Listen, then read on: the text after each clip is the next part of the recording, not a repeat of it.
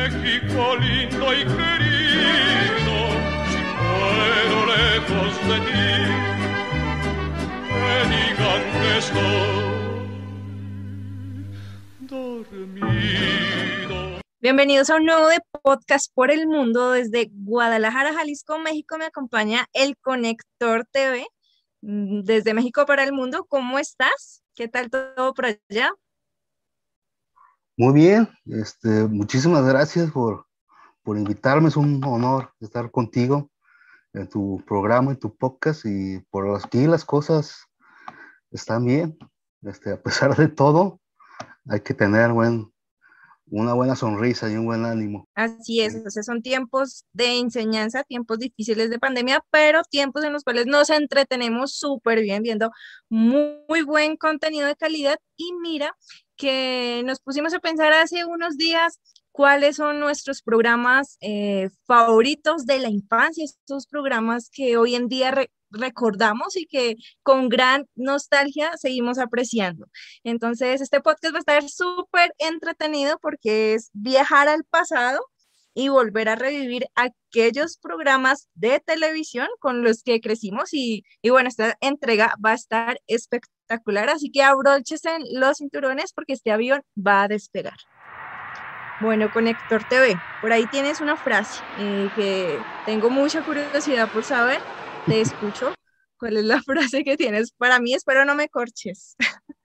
Eh, no, sí, quiero que, que escuches una frase para introducir este, este bonito tema que vamos a, a tocar el, el, día de hoy, que va a ser interesante, porque son diferentes culturas, diferentes países, este, pues también decirlo, diferentes épocas, por no decir edades, pues. Entonces yo te quería este, dar una pequeña frase como introducción y dice así, mis antenitas de vinil detecta la presencia de un enemigo. El chapulín, el chapulín. sí, recuerdos que, que se quedan para siempre, diría yo. Es un programa que ha acompañado a muchísimas generaciones.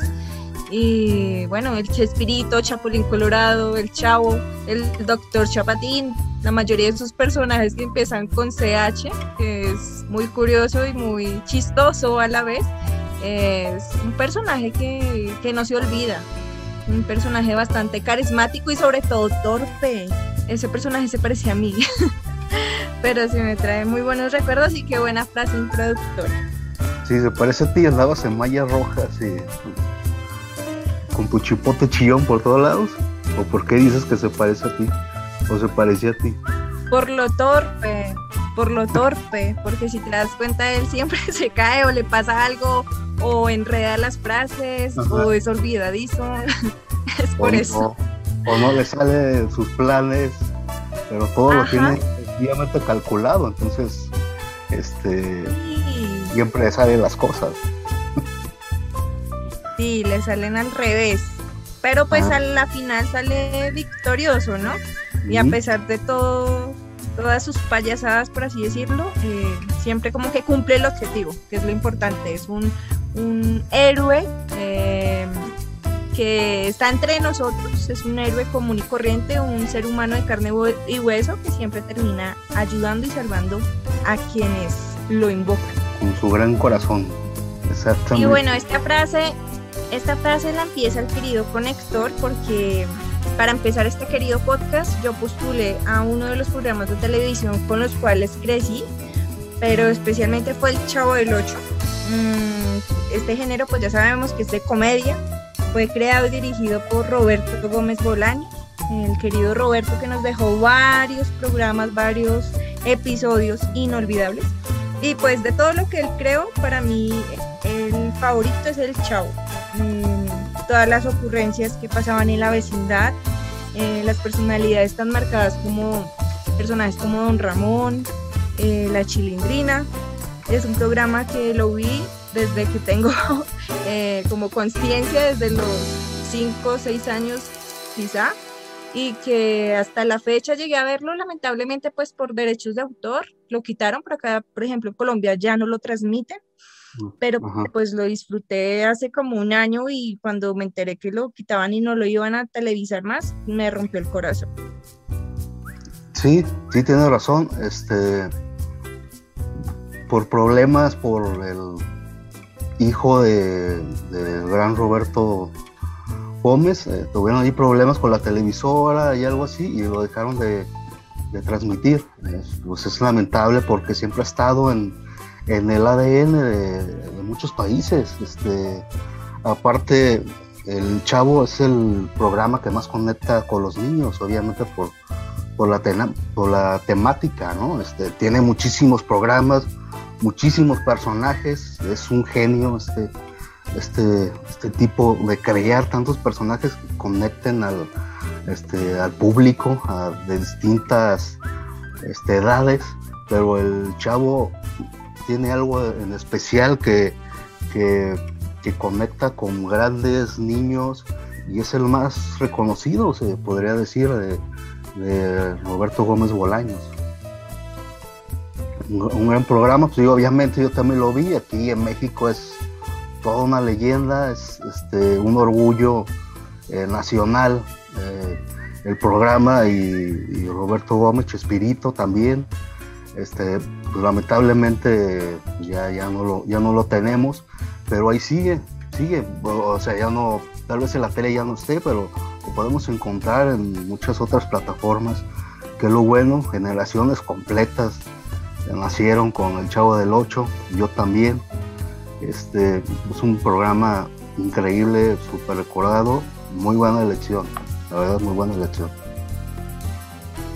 Gracias, bueno, para todos los que nos están escuchando, eh, sería bueno como recordar cuál fue ese capítulo, escena o personaje que nos marcó. A mí, por ejemplo, eh, me marcó demasiado el capítulo en el cual se van a viajar a Acapulco. Uy, no, ese capítulo me parece el más genial de todos. Y lloré como Magdalena cuando están al final ahí en la orilla del mar y están compartiendo. Ese es uno de los episodios que más amo. Y el episodio que también me hizo llorar de pequeña y que aún recuerdo y me da risa es cuando le gritan al chavo, ratero, ratero, porque pensaban que se había robado la plancha. Esos episodios los tengo mucho en mi memoria y los recuerdo demasiado.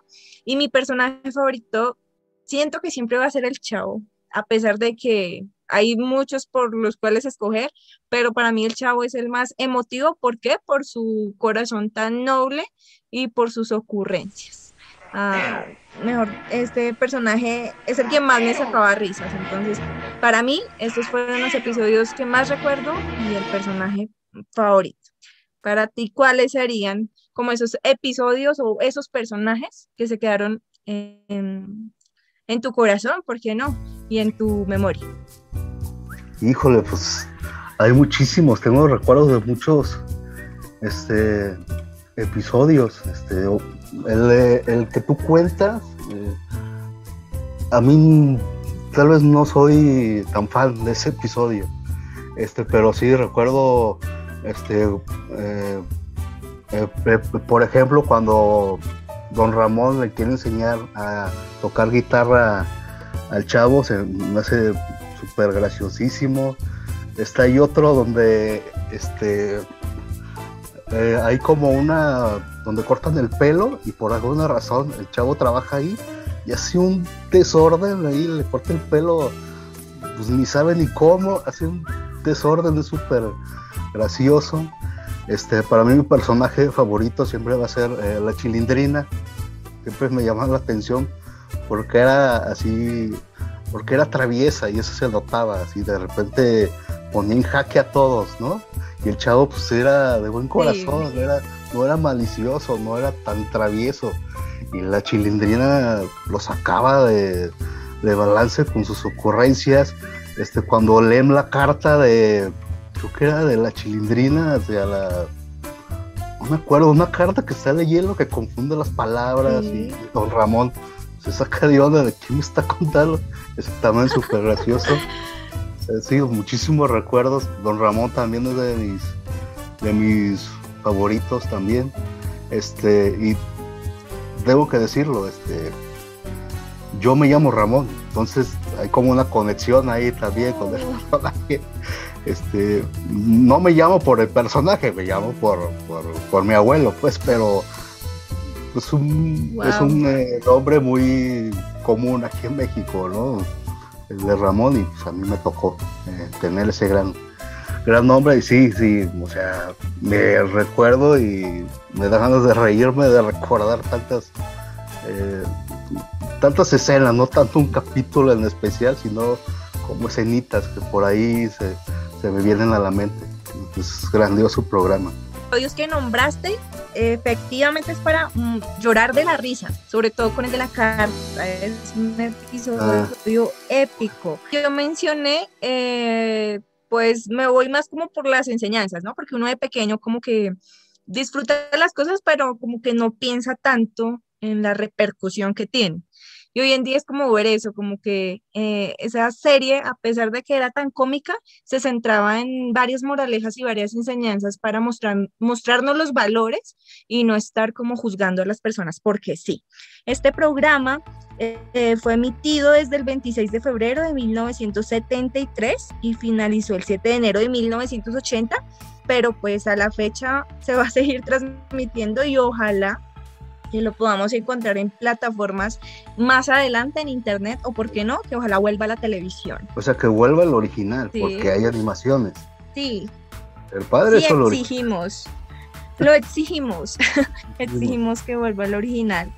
Y por otro lado, Conector TV nos trae un programa también que es muy emotivo, pero que también tiene muchísimos tintes. Son políticos, tintes de humor negro, tintes de diversión, tintes de sarcasmo, como lo fue el programa de Los Simpson. Los Simpson. Eh, sí, es un programa que tengo en, pues, mi memoria de la infancia. Bueno, todavía sigue, este, tiene como tres temporadas, digo 33 temporadas. Este, todavía sigue, no se sabe cuándo va a terminar. Eh, muchos piensan que ya desde hace rato ya debió haber terminado Los Simpson debo decir que yo opino lo mismo. Yo me quedé con las primeras temporadas, pues es, mi, es mi infancia, ¿no? Este, la transmitía Fox, eh, la sigue transmitiendo. Ahorita pues ya sabemos que es parte de Disney. Este, y en el 89 eh, comenzó su, su, transmisión. Y sí, es un programa que para mí eh, me tiene recuerdos porque debo decir que yo, este, por circunstancias, la televisión se volvió mi niñera. Entonces veía muchísimo tele de niño. Y una de, mis niñeras era Los Simpson. Que, ¿Qué nivel de, de, niñera me tocó, no? Y otros, y otras, otros programas. Eh, sí. sí yo, yo, era de esos que sabía frases totalmente de, eh, de los Simpsons, se volvió eh, eh, ¿cómo se llama? el doblaje, se volvió también muy particular de, este, de los Simpsons. Entonces yo me sabía frases. ahorita no te podía mencionar una porque ya tengo muchísimo rato que no lo veo. Entonces para recordar alguna frase me va a costar trabajo, la verdad. Pero yo sí era de esos que, que recordaba frases. Este, capítulos, pues hay, hay muchísimos, este, hay uno donde se, se, pierde Homero Simpson con Bar y, eh, y Smithers, no, este, el, ¿cómo se llama? Flanders, se pierde en una balsa. El vecino. Ajá, Flanders, el vecino. Se pierde en una balsa y, y este, y es Homero están perdidos y su único mapa es un mapa de, eh, los restaurantes de, hamburguesas de Krusty. Y con ese mapa se van a guiar para salir de, este, del, mar porque están perdidos. y al final sí, lo salva un restaurante Krusty. Este, bueno, ese capítulo recuerdo mucho cuando mataron al señor Pence, que se volvió también este, famoso desesperado Simpson que, que no se sabía el nombre el señor Pence de él. Le manda hasta chocolates y, Y el único chocolate que no se come es donde está la cara de, de Homero Simpson. Entonces, nunca le envió el agradecimiento a Homero Simpson, se vuelve loco. Lo de los mafios, este, la secta, este también. Tiene muchísimos, y son de las primeras, de las primeras este, temporadas. Y pues una gran, gran niñera este, de mi infancia, pues. ¿Y a ti cuál? Eh, no sé si tú la ves o la veías o cuál sería para ti un capítulo Sí, sí, Los Simpsons lo empecé a ver, pero en la adolescencia. El capítulo que más me gusta y que más recuerdo es cuando Homero se corta el dedo y que nos muestran cada situación del recorrido de Lisa, el de March, el de Homero, de lo que pasaba eh, ese mismo día, pero las decisiones que ellos tomaban y cómo nos mostraban, y eso parecía como un déjà vu, era como todo raro. Ese capítulo lo recuerdo demasiado. Pero aparte de los capítulos que son súper destacables que obviamente nos podríamos quedar mucho tiempo hablando de esos capítulos, quiero saber qué opinas respecto a las predicciones que han hecho los Simpsons, porque han hecho demasiadas predicciones y esto me, me aterra, o sea, sinceramente me deja como un shock porque es verdad, así suene como irónico, como algo que uno dice, pero esto es un programa, no tiene nada que ver con la realidad, sí le han pegado a varias cosas que han sucedido en el mundo. Entonces, ¿qué opinas de, de estas? No son como similitudes, como eh, suerte que se da por X circunstancias en la vida o porque realmente ellos, no sé, como que saben algo, el guionista como que puede predecir el futuro o está adelantado a nuestros tiempos, pero quiero saber qué piensas con respecto a los Simpsons, con la realidad, con lo que estamos viviendo. Lo que yo pienso es que la realidad es bastante surrealista y loca que unas locuras de unos escritores, estas predicciones las pusieron como locuras, como cosas que esto nunca va a pasar, o sea, es demasiado, pues es demasiado poner esto para que pase en un futuro. Y de repente pasa y dices, es que el mundo está loco en realidad, el mundo está tan loco que estas cosas que no tienen sentido en los Simpsons se están volviendo realidad, esa es mi opinión, que el mundo está loco.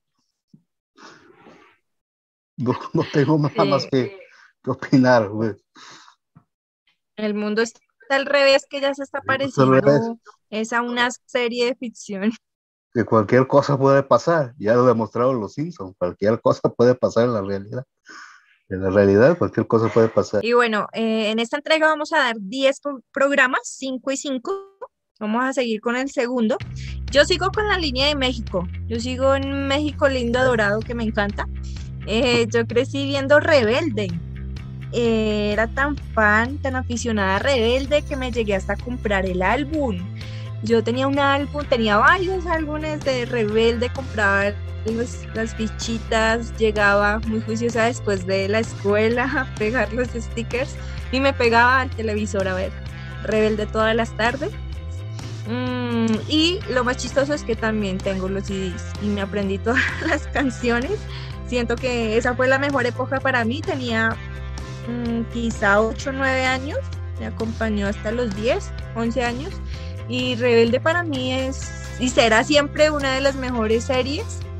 Aunque recordando ahorita, pues obviamente hay capítulos que no recuerdo con precisión, pero todo lo que fue la parte disquera, la parte musical, el boom que hubo en el mundo entero, ellos vinieron a Colombia a hacer conciertos también, entonces es algo que siempre se va a quedar en mi memoria, eh, eh, que es una de las series que más me gocé, que más disfruté y que sí o sí eh, uno tenía que comprar ese uniforme, esa corbata, esa falda que parecerse a las chicas de Rebelde. Entonces es algo que, que lo aprecio y que lo digo sincero sin vergüenza, sin, sin timidez, porque fue con lo que crecí y me gusta mucho todo lo que ha sacado México en cuestión de telenovelas y de series de televisión y pues Rebelde no podía escaparse de este top. Sí, este fue un fenómeno, pues no nada más aquí en México, sino en, toda Latinoamérica. Este, sí, aquí obviamente cualquier reunión o fiesta donde ibas tenía que sonar una canción de, de Rebelde, radio, este, televisión, chismes, no nada más de la, telenovela, sino de los actores. Este, era todo un fenómeno y sí, un formato de, de, teleserie o de novela serie, pues es lo que más se nos da aquí en México. Este, pues duró muchísimo y, yo siento que llegó un punto donde fue tan famoso que lo tuvieron que, que alargar. Y yo, yo pienso que ahí como que de repente eh, pusieron más personajes, más historias y se volvió una bola de, nieve por el éxito y porque la gente quería más y más y más. Bueno, los, jóvenes, los niños les, eh, les encantó. Eh, no te podía decir un capítulo yo porque la verdad yo no soy fui fan obviamente sí la llegué a ver partes porque tengo que confesar que, que mi hermano sí la veía, entonces por ahí me colé y vi dos que tres, este, eh, eh, no sé si episodios completos, pero escenas o cosas así, entonces sí la llegué a ver, este, pues sí, en su, en su rango, pues era, era muy buena, ¿no? No esperabas una super serie, obviamente no, pero eh, lo que tenía que hacer lo hizo y lo hizo pues bastante bien. Hasta la fecha todavía sí eso. Creo que hace poco se reunieron o una cosa así. Este es pues, impresionante que hasta la fecha todavía sigue el, pues el fenómeno de, de rebelde. Sí, Sí, como tú dices, es muy difícil como uno acordarse ahora mismo de los capítulos porque esta fue transmitida desde el 4 de octubre de 2004 hasta el 2 de junio de 2006, entonces tampoco se me viene un capítulo así en especial, pero sí recuerdo mucho los personajes, lo que tú mencionabas, que ya al final agregaron varios personajes. Recuerdo mucho a Diego Boneta, que en ese entonces no era tan popular y hoy día, míralo protagonizando Luis Miguel. Míralo protagonizando esta tremendísima serie. Sí. Poncho Herrera también le digo muy bien. Poncho. Sí, sí. Entonces son personajes que, que despegaron, ¿no? Empezaron jovencitos, empezaron con una serie de entretenimiento, pero mira dónde están ahora.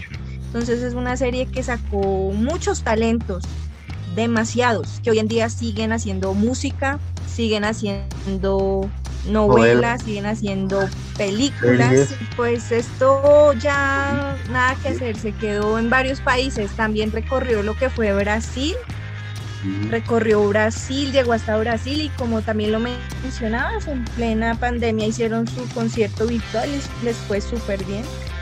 Y bueno, eh, una serie que recuerdo con gran, con gran nostalgia y vamos ahora para Estados Unidos. Tú sigues con tu línea de Estados Unidos. Viajeros en el tiempo, no me suena. Eh, suena? no. Háblanos sobre esta serie, Viajeros en el tiempo. Eh, sí, tiene razón, es posiblemente que no te suene, eh, porque como dije al principio, aquí vamos a ver también este etapas, etapas diferentes, ¿no? O sea, yo soy un poco más grande que, tú y se nota en, mis, en, lo que yo te voy a mencionar y tú ya te vas un poco más, este, más como mediados de los 90, por ahí, principios de los 2000. Yo estoy más en los este, finales, finales de los 80, principios de los 90 prácticamente son las series que, voy a mencionarte y una de estas es Viajeros en el Tiempo, o, también se le conoció como Salto Cuántico. Es una serie estadounidense, tiene cinco temporadas y duró, como te decía, desde el 89 al 93. Este, fue transmitida por la NBC y es la, historia es simple, un científico que trabaja con esto de viajes en el tiempo queda atrapado en su, en su máquina y lo que pasa es de que su conciencia es la que viaja en el tiempo. Pero, y como su conciencia nada más viaja, este, de repente en un capítulo su conciencia se metía, por ejemplo, al cuerpo de una mujer de los años 20, o a un niño, o a un este, afroamericano, o así, a diferentes este, personas, y, y, él, y él tenía que estar salte y salte, salte en el tiempo diferentes personajes hasta llegar a donde él estaba. Eh, eso era como la trama principal porque estaba atrapado en el tiempo. Y, en estos saltos algo pasaba que él tenía que arreglar este, el pasado para que no afectara el futuro. Entonces, ese eran los capítulos, arreglar algo o tratar que no pasara algo o que sí pasara algo, este, este para no, no desestabilizar el tiempo y que no causara algo, algo más. Y era muy, muy gracioso porque de repente tenía que actuar de mujer o entonces eh, era medio comedia, tenía su comedia, este, tenía mm, algunos discursos sociales, ¿no?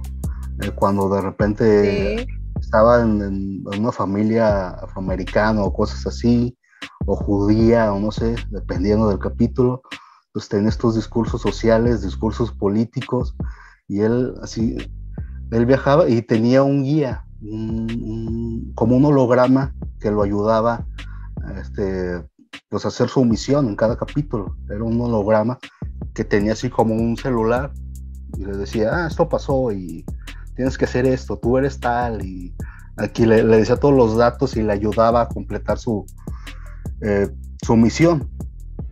Quizá esa serie no te tocó, no sé si ya te acordaste de ella. No, ni idea. Y me surgen muchas preguntas. Ah, ¿Como cuál? Por ejemplo, ¿era animada o no era animada? y si cuando tú dices que iban al pasado, bueno, que iban a ciertas épocas, mostraban cómo era la, la, el país o la ciudad, o cómo mostraban eso, con efectos, o realmente iban hasta allá, o cómo hacían para mostrarnos que estaban en cierto lugar.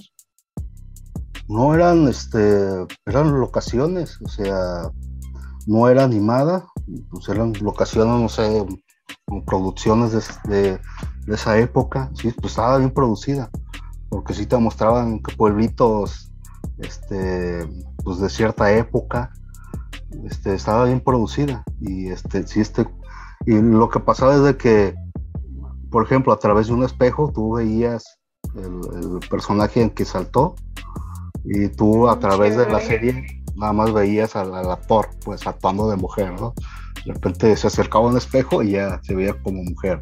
Entonces era, era increíble y lo que sí, es, no es animación y yo la recuerdo mucho porque es la primera serie que no era animación y no era para niños que yo seguí. Sí. para niños ni era animación y es la primera serie que yo, que yo empecé a seguir y ahí empecé a seguir otras series ya para, ya que no eran para niños, pues ya, ya de, para mayores, pues. Pero esta fue la primera y a mí me súper encantaba y es de las primeras que vi totalmente. Este, las vacaciones de verano, yo creo que me la, me la aventé toda.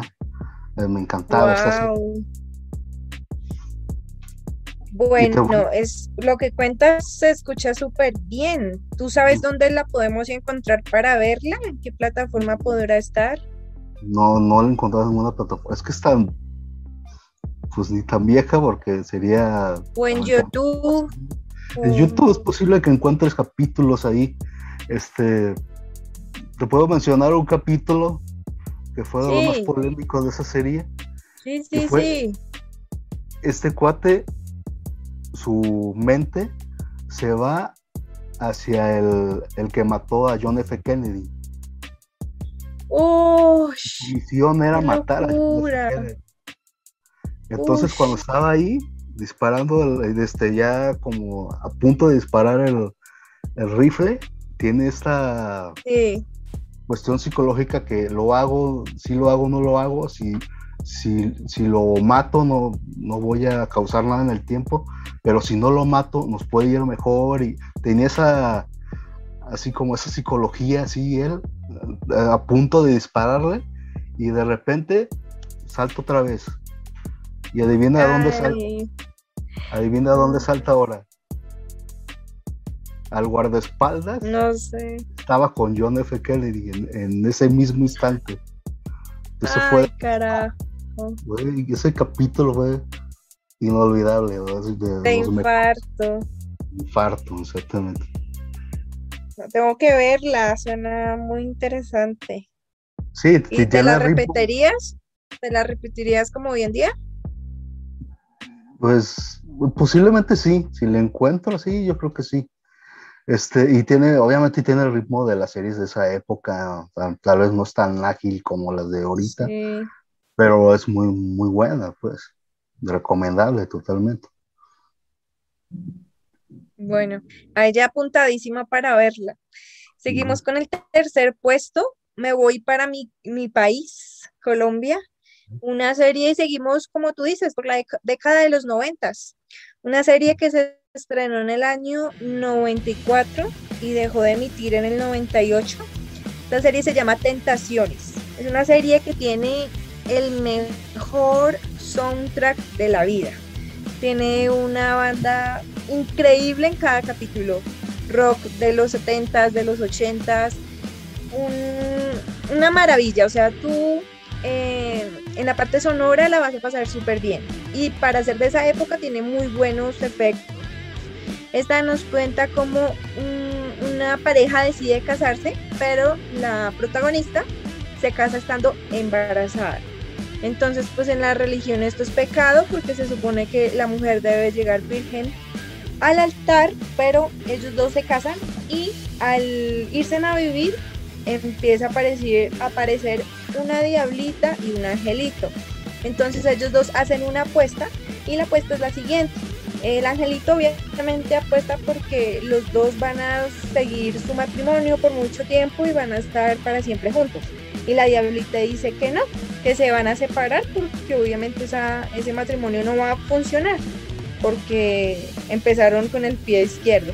Entonces esta serie es súper buena porque meten mucho el tema de los valores, de la moral, de la ética y también eh, tiene mucho tinte político, eh, pues relacionado con mi país.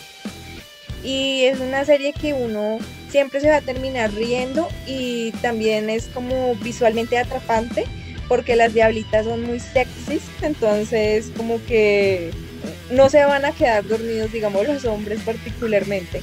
Y la vi pues a los quizá 10 años, 9 años, pero la, veía ya cuando estaba eh, en horas de la noche, eh, aunque la transmitían en la mañana o en la tarde. Es una serie familiar, serie comedia y que te queda para siempre en mi memoria porque son episodios muy cortos y también la pueden ver en YouTube.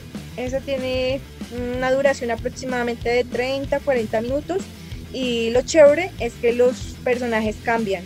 Eh, entonces por temporada cambian el protagonista porque supuestamente hubo un, como un error entre la diablita que hizo algo y cambia el protagonista y también van cambiando las diablitas.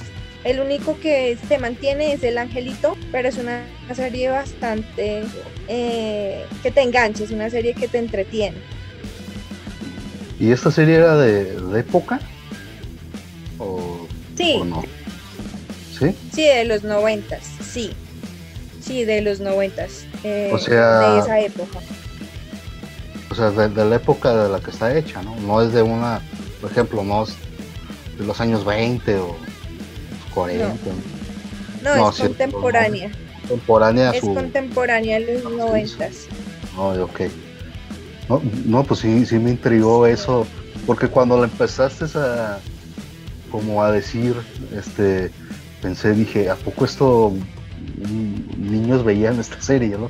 Después ya me contaste y que sí tenía, era media de comedia, y yo creo que una diablita hacía sus diabluras ahí pues ah, ya no es tan, tan serio, tan dramática, ¿no?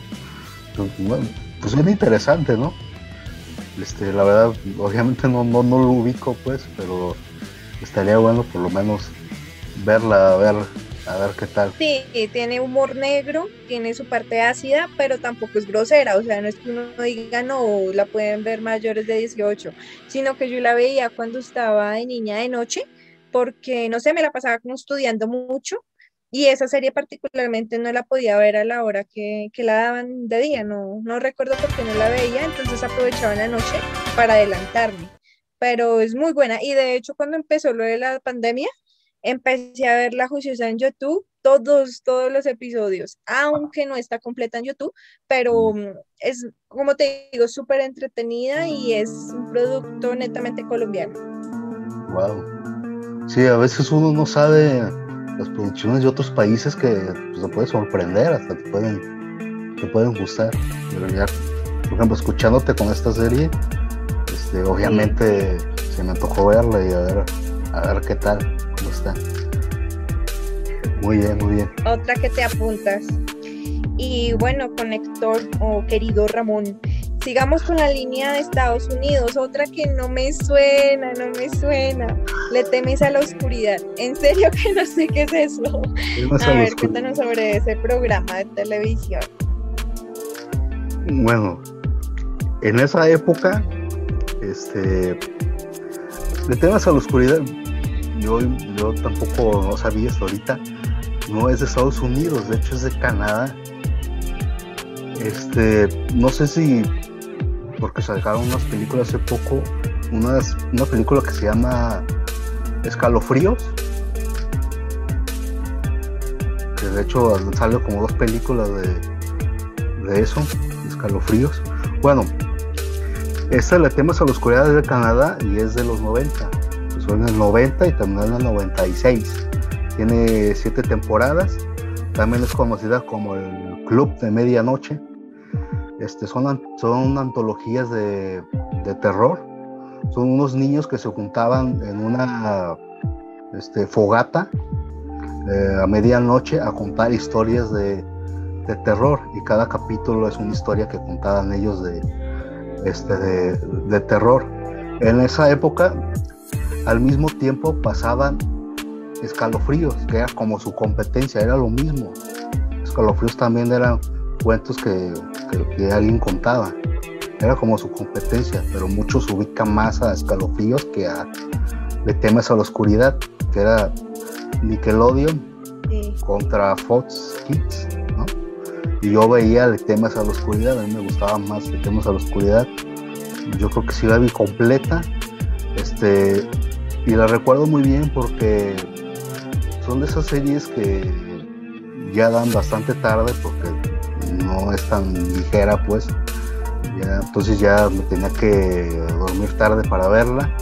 Este, y fue, fue esas series que me introdujo a, eh, a este mundo de, de querer ver más cosas sobre películas de terror o series de este, de este, de este estilo, ¿no? Yo creo que fue la que me introdujo a, todo este mundo del, del, terror. Por eso la recuerdo este, muy bien, eran capítulos, eh, se me hacían muy buenos. Para mí y su época, este, no sé si ya lo recuerdas o tienes una vaga idea de, de esta serie. Sí, sí, ya me acordé, pero no la vi. ¿Y sabes cuál me hiciste acordar? De historias de la cripta, que mucha gente vio en esa época y yo no, tampoco la pude ver. Y en plena pandemia la vi y me encantó. Entonces, todo lo que tiene que ver con terror me gusta. Y según cómo la relatas, eh, quiero saber si en esa época te asustaba o no porque mm, esos, esos programas uno de niño como que se atemoriza muy fácil y uno, ay, esto es real, qué miedo. Y uno las llega a ver ya de grande y no le da miedo, sino que uno se goza los capítulos. Entonces quiero saber si tiene mucho terror o juega mucho con los efectos o qué es lo que más se rescata de, de esa serie. Este, que se me daba miedo, pues yo creo que no tanto porque sí la vi toda, entonces no creo que me daba tanto miedo para no verla.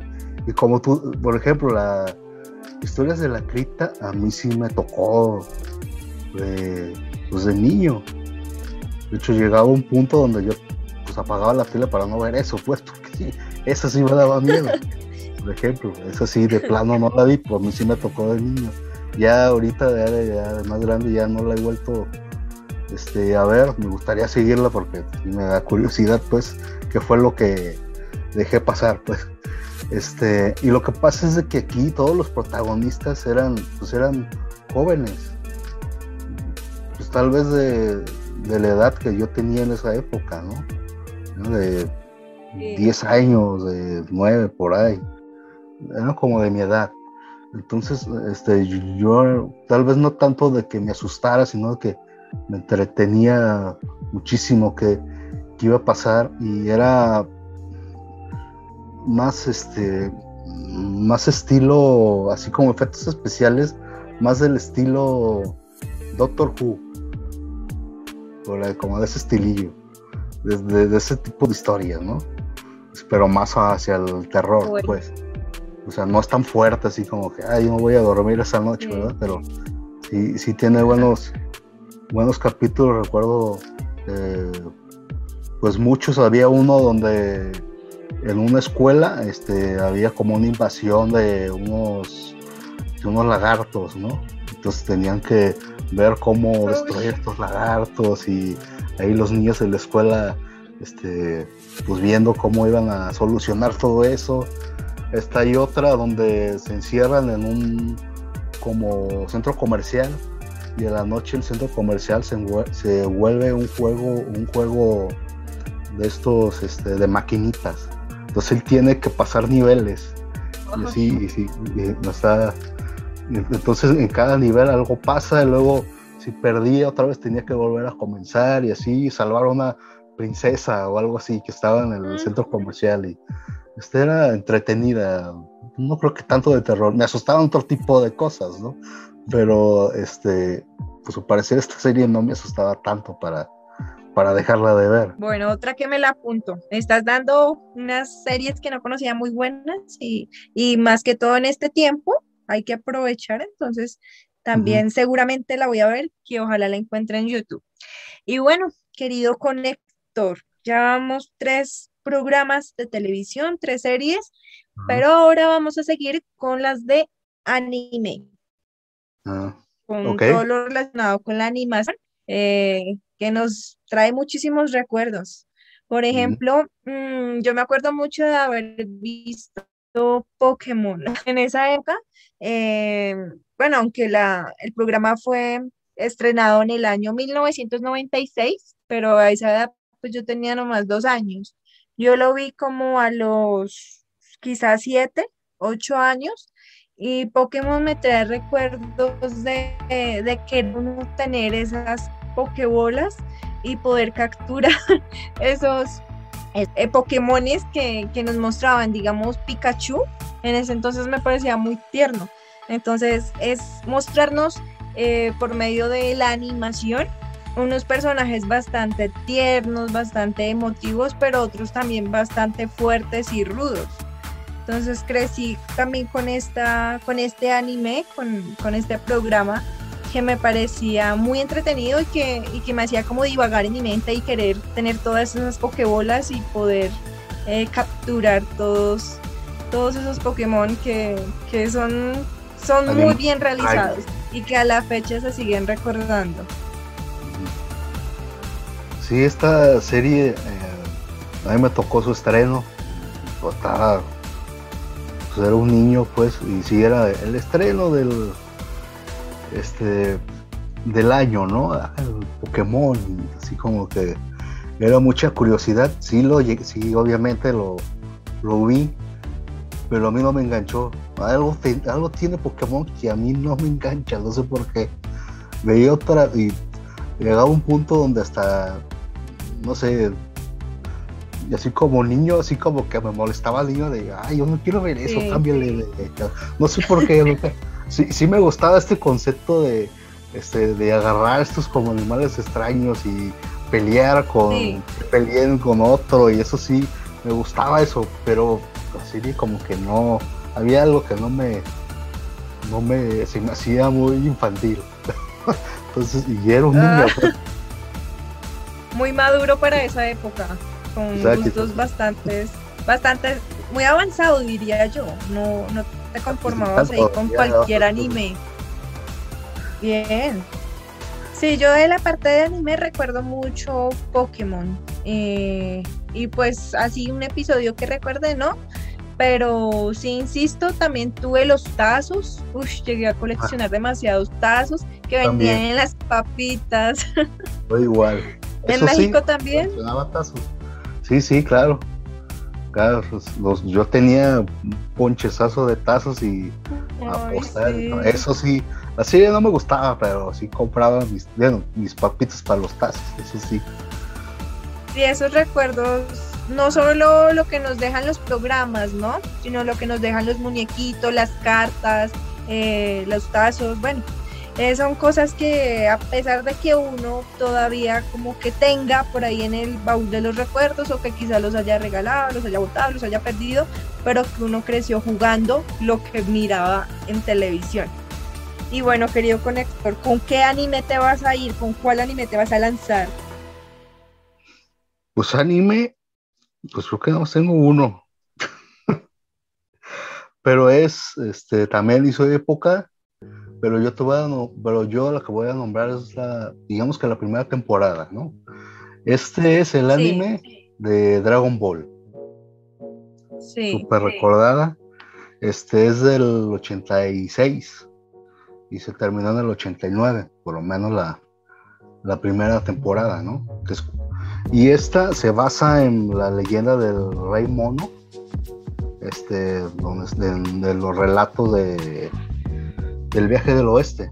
Está basada en eso. el rey mono es obviamente este niño, este Goku, ¿no? Que, que, que se convierte en un mono gigante y tiene ahí cosillas también como de de Superman, así, de viene de otro planeta y cosas así, ¿no? O sea, yo la vi de muy chico, la recuerdo muchísimo eh, esa época, porque en esa época em, empezaron a vender este álbumes, álbumes de, la serie. Eh, entonces yo coleccionaba estos álbumes y, y, fue, mi, fue mi primer álbum que yo coleccioné y lo que me recuerda mucho es de que fue el primero y aparte fue el primero y el único en cual mi hermana mayor me ayudó. O sea, entre mi hermana y yo este, juntábamos y pegábamos el, álbum, lo llegamos a completar. Ella me ayudó a completar y eso pues me trae muy buenos recuerdos de, mi niñez y la convivencia con, con mi hermana, con, mis tíos que me ayudaban a pegar las, las de estas porque tenías que usar resistol, no eran calcomanías, entonces nos ayudaban mis tíos, entonces fue una buena época para mí, buenos recuerdos. Aparte la, la serie me encantaba porque era, pues eran las aventuras de un niño inocentón, sí, era muy fuerte, pero la, la, la, inocencia, que se supone que a través de los Dragon Ball nunca perdió nada más que ya se sentía raro, ¿no? Porque ya no era un niño, ya era ya un señor ya mayor con hijos y todavía se comportaba como niño, ahí como que era medio raro. Pero honesto sí era un niño, ahí sí. Este, no, no era tan violenta, o sea, tenía, tenía de repente sus, este, sus temas muy, muy de, de amistad, este, muy, muy más terrenales, no tan de, los superpoderes y extraterrestres y aquí era más, más terrenal la cosa y, pues me encantaba, ¿no? Este, capítulos, pues hay muchísimos, eh, pues cada vez que iba a los torneos, este, cuando entrenaba con eh, este, ¿cómo se llama? El pelo. este... ¿Cuál? Krillin, cuando cuando comenzó a entrenar con Krillin. Ese también estaba muy bueno porque le hacía trampa el Krillin y el otro sufría de más. El Roshi medio perverso ahí con las muchachas. Este, era, grandiosa esa serie. Muchos buenos recuerdos. Y obviamente la seguí, pues ya seguí el, el set, el GT y Super y todas, también la seguí. y también coleccioné álbumes. Desde ahí empezó mi afición por coleccionar álbumes y más por esas, esa, esa, ese anime, ¿no? Ahí coleccioné todos los álbumes. Obviamente ya no los tengo. ¿Sabes qué les pasó? Este, pero gran, gran época de mis recuerdos. bueno, a mí mi infancia sí, no, no, en mi infancia no me llegó a gustar. Me pasó lo que te pasó a ti con Pokémon, pero no era porque me pareciera infantil, sino porque no me gustaba. Sentía que era como para niños y no, no me enganchaba. De hecho, de pequeña no llegué a ver películas de muñequitos ni tampoco programas de animes. Solo recuerdo Pokémon, Sailor Moon y Yu-Gi-Oh, que les voy a hablar a continuación de Yu-Gi-Oh, pero de resto no, no lograba tener esa conexión que uno dijera, uff, Dragon Ball es súper chévere, no, no me parecía para nada agradable. Nunca me gustó. Me gustó ya cuando crecí, por ahí a los 18, 19, que yo dije, pero ¿cuál es el revuelo? Porque habla todo el mundo de Dragon Ball, que es lo especial que tiene. Y cuando empecé a verla, yo, ah, ya entiendo por qué se entretenían tanto. Pero en mi infancia no me llegó a gustar. Pero, a ti, cuando estabas niña, más bien, este, te tocaban ya no de la primera temporada, ya te tocó el Z, donde pues es más violenta, ya está más grande, ya, ya no está tan tierna la caricatura. Y siento, sí. tienes razón, tal vez para ti uh, demasiado violenta de repente se te hacía, ¿no? Este, ya no era tan infantil. Sí, me chocaba. Sí, sí, de, comprendo, tienes tiene razón. Sí, lo más chistoso es que me la pasaba era viendo telenovelas, o sea, como te decía, Televisa siempre fue mi mundo. México fue para mí mis puertas para entretenerme de pequeña para ver telenovelas y las series que les he mencionado y cierro estas, este top 5 con Yu-Gi-Oh, con otro anime que, que, me gustó y que coleccioné también las cartas. Uy, era súper aficionada jugando con esas cartas de Yu-Gi-Oh. Yo saco esto y tengo tanto nivel y el poder que tengo es tal. Entonces eso me entretenía bastante. Mm, esta llamó muchísimo mi atención por el cabello. No sé por qué era en esa época llamaba la atención ese cabello que parecía un sol, que era como dorado. No sé por qué, pero con esta sí hubo una conexión con Dragon Ball, no, pero con Yu-Gi-Oh sí. Y aparte que me parecía muy misteriosa, como muy mística, como que muy oscura. Entonces eso me atrapaba, como que yo decía, pero esto es muy raro. Y Yu-Gi-Oh para mí también fue una serie inolvidable, un anime muy bueno. Eh, sí, yo también eh, soy fan de Yu-Gi-Oh! También coleccioné cartas, tenía un mazo así de grande de, cartas y jugaba también con mis amigos. Eh, conseguí el videojuego de Game Boy para jugar también con mis amigos ahí. Sí. Este, sí, yo también me volví, sí, cierto, la primera, no sé qué tiene esa serie, que la primera, por, por lo menos yo me enganché y sí, muy misteriosa y me encantaba. Y sí, sí, yo, tienes mucha razón. Yo también súper fanático de, de Yu-Gi-Oh! Y hace como dos, tres años la volví a ver y me volvió a encantar.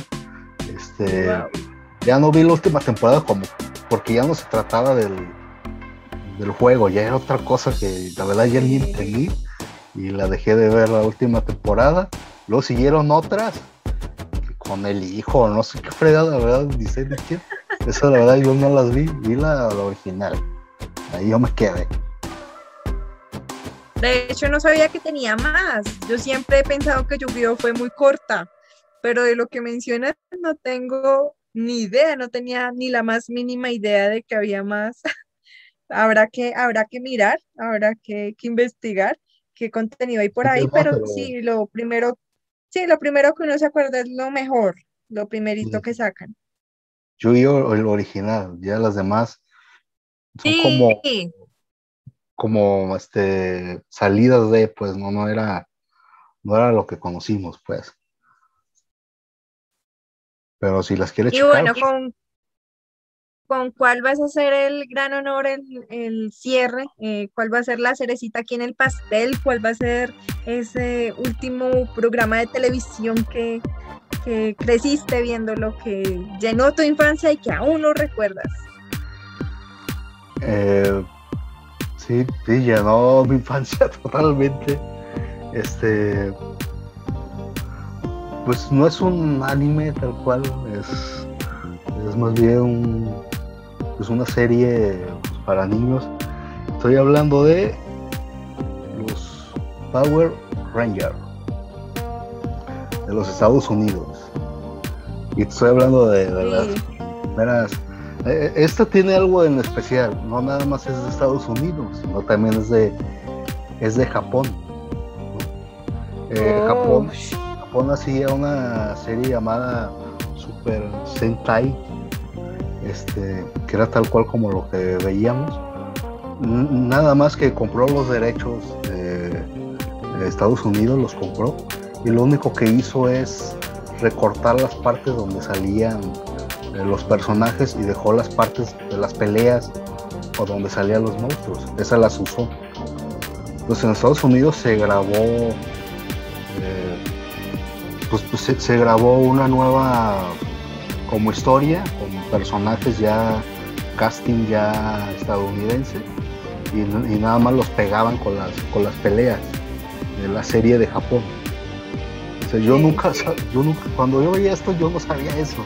Yo pensé que todo se hacía en Estados Unidos y ya. Pero yo no, sé si, yo no sabía que era de Japón y que lo recortaban y que pegaban y que hacían todo esto y es lo que yo veía. O sea, eh, un tiempo yo nunca pensé que fuera una serie japonesa hasta que ya vi que, sí, en realidad sí. Lo único que hicieron es pegar este, partes, peleas con, con, con alguna historia que se grababa en Estados Unidos. Y hay pues inconsistencias que se notaban, que uno pues, no notaban ese, en ese tiempo. Por ejemplo, el, original, el Ranger eh, amarillo, el original era hombre. Y en la serie que, yo vi, pues era mujer. Y de hecho era oh. raro porque, porque el Ranger no tenía falda. ¿Por qué no tiene falda? Y era porque el original era hombre detalles así, que de repente saltan. ¿Cuál fue tu Ranger favorito? Eh, el, rojo, siempre fue el, líder del rojo. ¿Por qué? Yo, yo nunca vi eso, yo nunca vi eso. Explícame por qué fue tu favorito, qué tenía de especial, qué poderes tenían. El rojo era como el líder del equipo, ¿no? Entonces era como el que todo el mundo quería hacer. Y aparte, pues a mí se me facilitaba porque de repente que cuando venían mis primos o algo así, este, yo era como el más grande de ellos. Entonces a mí se me facilitaba agarrar el, color rojo que era del, este, del líder. Por eso el rojo. O cuando había otro líder con otro color, pues ahí yo estaba, ¿no? que el verde, o de repente tenían así, este, como Ranger con más categoría o con más, este, entonces yo era siempre el, líder de, los juegos de los Rangers. Y, Pero en, qué, ¿en qué se centraba, en qué se centraba ese programa? O sea, ¿cuál era la trama en sí? Ellos, ah. ¿qué tenían que hacer? Bueno, la trama era. Eran unos chicos de secundaria, muy estadounidense, pues, que se encontraban eh, con unos artefactos que les daban estos poderes, ¿no?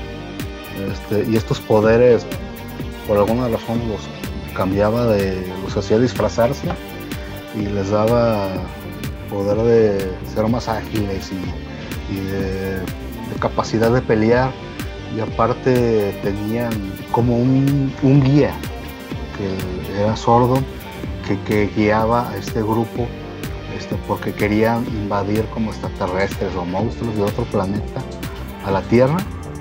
Entonces los Rangers tenían que luchar contra estos monstruos para que no se apoderaran de la Tierra. Entonces era la serie se trataba de eso, ¿no?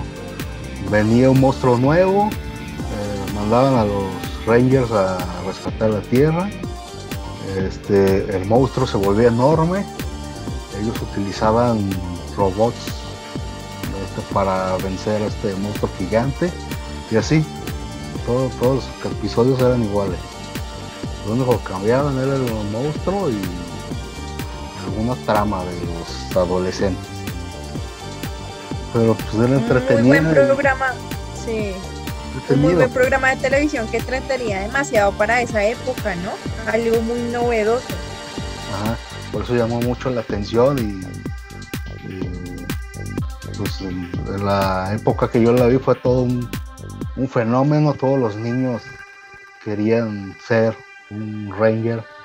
Este, me volví súper fan, yo vi las, la película, la última que hicieron, eso no la he visto, la verdad, pero la primera que hicieron yo la vi, o sea, juguetes, lo que tú quisieras, había de los Rangers, súper fan y, muchos recuerdos por, por lo que jugaba con mis primos, o como me quedaba solo viéndola en, el cuarto de, mi abuelita, yo extendía la cama ahí este, jugando yo solo ahí, hacía mis marometas y acá, y por eso son, son mis, un, gran recuerdo de los, de los Rangers, que de hecho todavía siguen, o sea, todavía no se acaban, pues siguen y siguen y siguen, este, pero yo nada más recuerdo las primeras temporadas, como, como quien dice, ¿no? Sinceramente, unos programas que nos sacan suspiros de tan solo recordarlos, así que para quien nos esté escuchando en cualquier parte del mundo, puede dejar acá abajo en los comentarios cuál fue ese programa favorito de la infancia o programas con los cuales crecieron. Y bueno, con Héctor, un placer haber compartido contigo este gran rato de recuerdos, de, echar memoria y, de sonreír. Cuéntanos em, en qué redes sociales apareces cómo te pueden encontrar, qué tipo de contenido compartes para que de una vez te sigan. Eh, bueno, pues yo nada más quiero este, pues agradecerte que hayamos hecho este programa. pues me, divertí mucho, recordé mucho y me gustó mucho ver eso entre este, se, sentía pues diferencias de épocas, ¿no? Tú tenías de una época, yo tenía de otra pero de repente sí coincidíamos. Este, eso fue muy interesante para mí, este, que, tenemos muchas cosas en común en ciertos programas, eso, eso me, gustó muchísimo y, pues claro, este, yo, pues yo lo que hago es también eh, contenido acerca de series, eh, de películas, recomendaciones, tengo mi podcast donde también pueden escuchar este, también de algún tema en especial, eh, también referente a series de lo que es eh, detrás de cámaras, es lo que yo trato en, mi programa podcast, es ver todo, curiosidades detrás de cámaras, no tanto lo que, eh, lo que vimos en la pantalla. Ese es, ese es, el programa que yo hago. Este, sí, a mí me pueden encontrar en, Instagram, que es en donde yo estoy más, más activo. Este, en Instagram estoy como, eh, como Conector TV. En YouTube pueden encontrar mi podcast y algunos, algunos eh, por ahí videos más que subí. Eh, ahí estoy como Conector. O pueden escuchar el podcast en todos los, en todos los servicios como iBooks, Spotify y, todos los referentes a contenido de audio ahí estoy como el conector, ahí me pueden encontrar. Y yo nada más quiero pues, agradecerte a ti que me has invitado y esperemos que, se pueda que se pueda repetir esta, esta experiencia. Bueno, y aparte de las que nombras, debo resaltar mucho TikTok, que es una de las plataformas que también te ha ido súper bien y, que me gusta también mucho lo que haces. Y para aquellos que no saben por qué grabamos este podcast, eh, los voy a poner en contexto.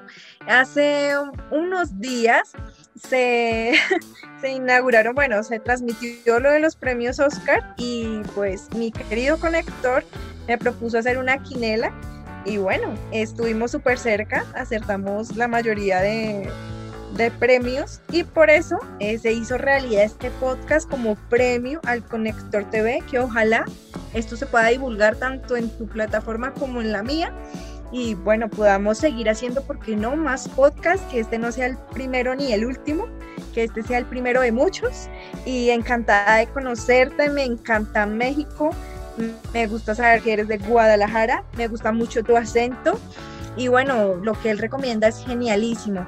Eh, vayan a seguirlo, es tiene una página increíble en Instagram, como lo mencionaba, tiene también su plataforma en YouTube y me gusta lo que haces y bueno, espero se cocinen más adelante más podcasts y puedas hacer radio, porque tienes muy buena voz y, y bueno, los mejores éxitos y los mejores deseos para ti.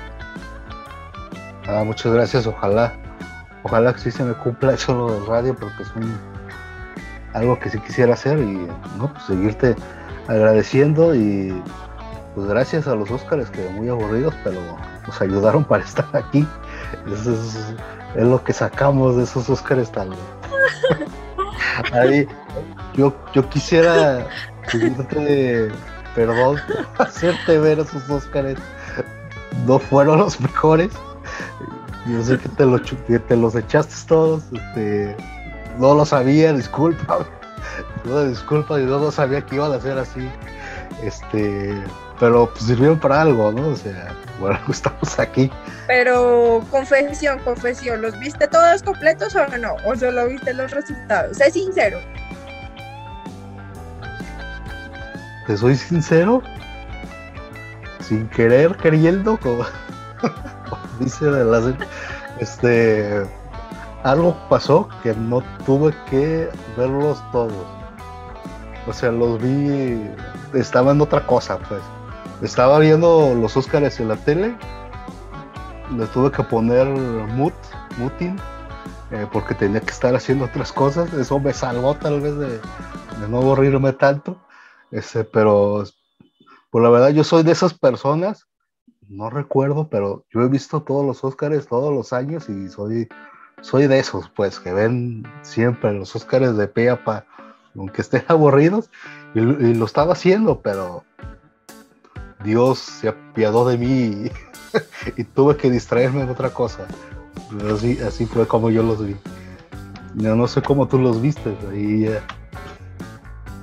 Bueno, ese día fue muy loco porque por acá no lo daban por televisión, es que de hecho yo no tengo parabólica, yo no, yo no me la paso pegada viendo televisión, entonces acá no tenemos cable, no tenemos parabólica, entonces estaba un amigo de Ecuador y me dijo, pues veamos los Oscars transmitidos desde Ecuador y bueno, me hizo bajar una aplicación y lo vimos en tiempo real pero eh, era chistoso porque era domingo, entonces también se estrenaba Luis Miguel. Y yo no, pero es que yo tengo que ver Luis Miguel. Entonces era chistoso porque él tenía el televisor y él sabía cuándo iban a dar el ganador. Mientras mirábamos Luis Miguel, cortábamos y corríamos a ver los premios.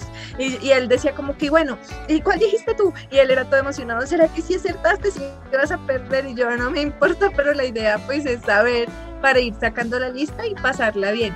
Pues para mí no fueron aburridores porque solo veía la parte del ganador y como un poquito de las palabras pero bien, nos fue bien y, lo bueno fue que acertamos la mayoría y mira, eh, Instagram nos llevó a los... Ah, bueno, hay que también aclarar que mi querido Ramón aparece en uno de mis videos de YouTube en el cual hablamos de los mejores eh, personajes, por si no lo han visto. Entonces, mira, Instagram nos llevó a hacer ese video, a esa primera colaboración. Luego nos llevó a ver los Oscars, a hacer la quinela un premio que también mi querido Ramón me hizo una ilustración y mira dónde estamos grabando este podcast. Hemos hecho varias cosas, mira cómo si nos ponemos a, echar cabeza, hemos hecho varias cosas. Esto no es lo primero que, nos reunimos para hacer. Y compartimos, sí, sí, ojalá que, que esto siga, pues, colaborar en proyectos, este, yo tengo esta idea de la radio que me fascina, tal vez ahí este, involucrarte a ti también. Quizás tú tengas, tú siempre estás haciendo dinámicas o algo así, sabes que cuentas conmigo, yo también puedo colaborar. Así, una y una y una y una, así, este, una gran compañía, un gran este, hermandad, podría decirse, ¿no? Así es, mi querido Ramón, un placer, vuelvo y repito, y mira, echando memoria a todo lo que hemos hecho juntos, y sé que vendrán muchas más cosas, eh, gracias a la vida, y no hay que tampoco ser negativos y hablar mal de la pandemia, porque mira, gracias a todo este revuelto, nos conocimos y hemos sacado muy buenos productos audiovisuales sonoros, y lo que se viene va a estar de ataque.